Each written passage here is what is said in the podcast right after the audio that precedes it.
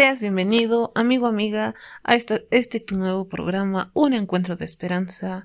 Hoy viernes, bueno, ya sábado, tengas un feliz sábado, cada uno de ustedes, mis amigos, amigos, hermanos y hermanas que están ahí escuchándonos desde sus casitas, de pronto ya en cama, de pronto reunidos bueno, pues ustedes puedan compartir también el mensaje para que otras personas puedan escuchar este mensaje.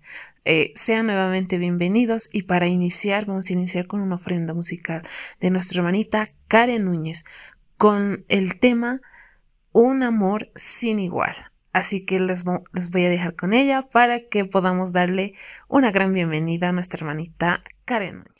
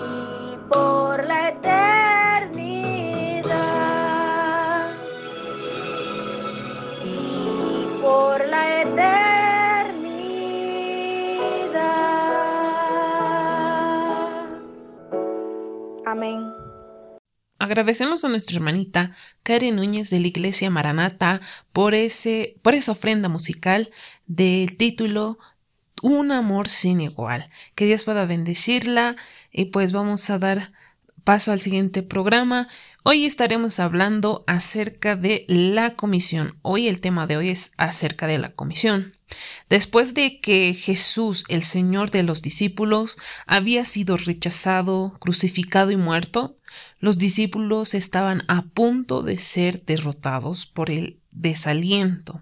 Es por ello que hoy hablaremos acerca de la resurrección de Cristo y su retorno y qué es lo que eh, y cuál es cuál es lo que cuál es eh, el trabajo que nosotros deberíamos de estar haciendo, ¿verdad? Y todo ello pues nos estará dando eh, hoy ese tema nuestro capellán Gabriel Calle y pues démosle esa gran bienvenida a nuestro hermano para que nos pueda dar ese gran mensaje. Tira el mensaje de esta noche cuyo título es La Gran Comisión. Está centrada en el tercer capítulo del libro Los Hechos de los Apóstoles. Cierta vez un gran predicador evangelista llamado Billy Graham, dijo lo siguiente. Cuesta un 10% de esfuerzo ganar una persona para Cristo, pero cuesta un 90% de esfuerzo que permanezca en Cristo. En otras palabras, apreciados hermanos, hay una gran diferencia entre discípulos y creyentes. Entre las similitudes podemos decir de que ambos creen en Cristo. Tanto el discípulo como el creyente, podemos decir, aceptan a Jesús como su Salvador personal. Asisten a los cultos, ahora los cultos virtuales. Pero la gran diferencia es que el creyente espera que le lleguen panes y peces. Sin embargo, el discípulo es quien va a buscar. Es un pescador. En otras palabras, el creyente se preocupa solamente por su salvación. Espera que le salven. Mientras que el discípulo se preocupa por su salvación, pero también se preocupa por la salvación de los demás. Se preocupa por la salvación de su prójimo. Entonces la pregunta es esta noche, ¿eres creyente o discípulo? Dios necesita creyentes o discípulos. Vamos a ir a nuestras Biblias, al Evangelio según San Mateo capítulo 28, a partir del versículo 16 en adelante. Ahí donde estamos vamos a inclinar nuestros rostros y vamos a orar. Querido Señor, en esta noche queremos estudiar tu palabra. Y al leer, Señor, estas porciones, queremos extraer esperanza. Queremos sacar consejos sabios que guíen nuestra vida. Ayúdanos a comprender la gran misión que nos has dejado. En el nombre de Jesús. Amén. Entonces vamos a leer a partir del versículo 16. Los once discípulos se fueron a Galilea, al monte que Jesús les había indicado. Cuando lo vieron, lo adoraron, pero algunos dudaron. Wow. Saben, hermanos, la sierva del Señor menciona de que sus discípulos estaban a punto de ser vencidos por el desaliento después de que Cristo fue crucificado. Algunos de ellos estaban sin esperanzas. Estaban aplastados por el desaliento, por la pena, por la desesperación, por el temor. Estaban llenos de tristeza. ¿Saben por qué?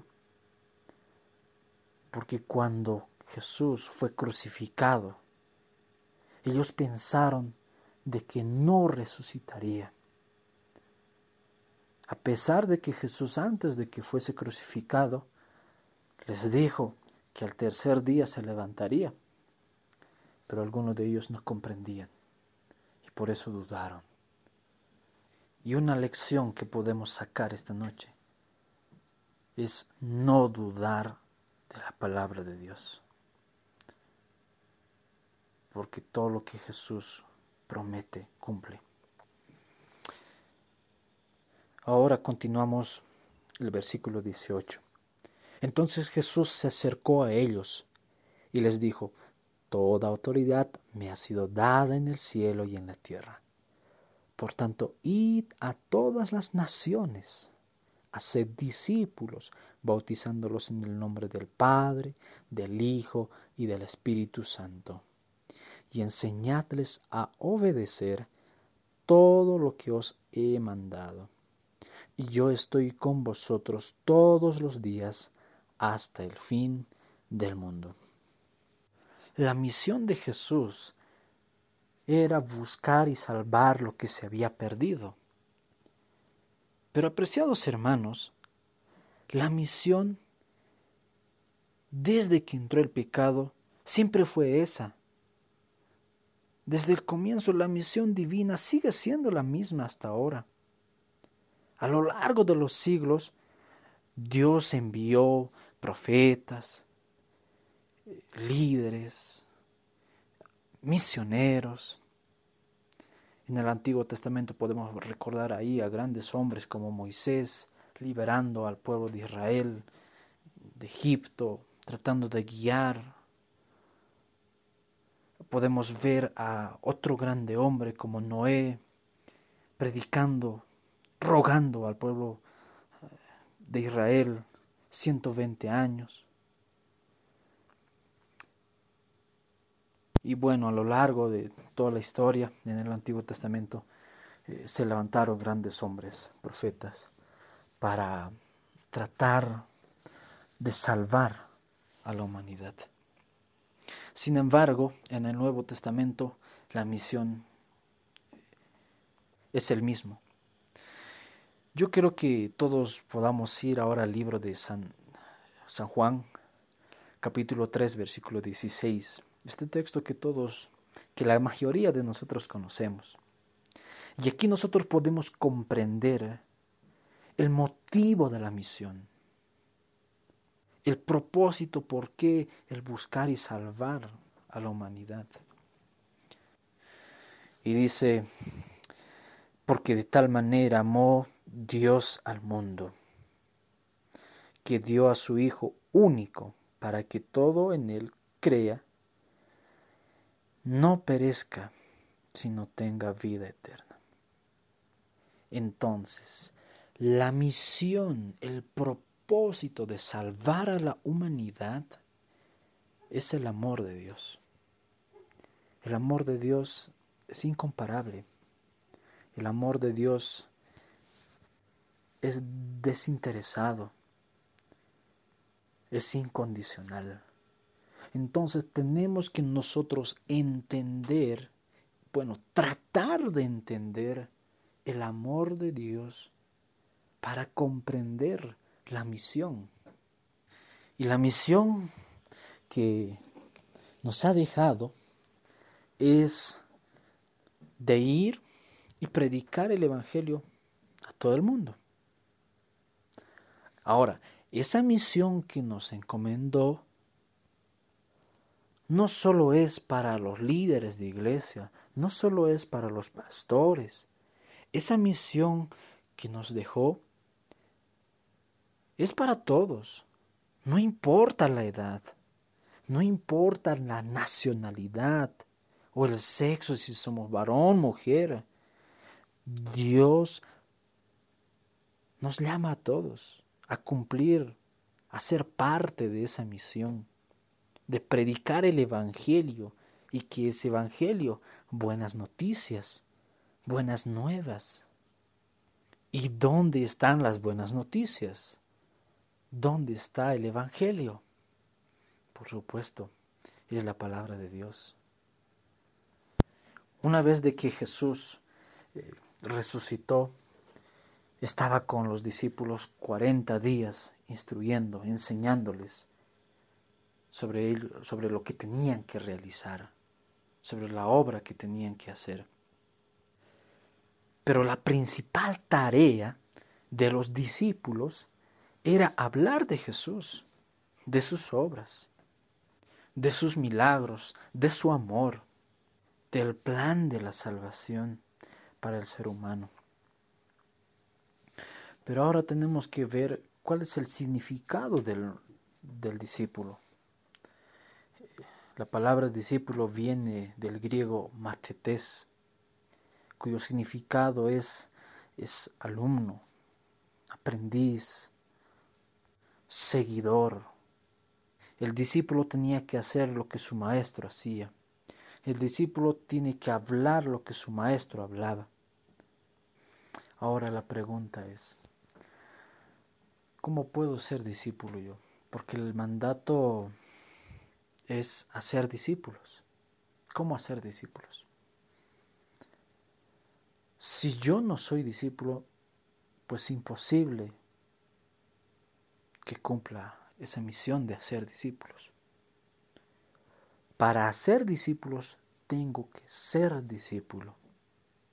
Entonces, solamente vamos a tratar de imaginarnos eh, una persona que no sabe jugar fútbol, que nunca pateó una pelota, puede llegar a ser un director técnico de un equipo de fútbol? Tal vez sí puede llegar, pero siempre su equipo va a perder, porque él nunca tuvo la experiencia de entrar a la cancha, Tal vez viendo tutoriales va a poder dirigir, pero le falta experiencia, le falta palpar.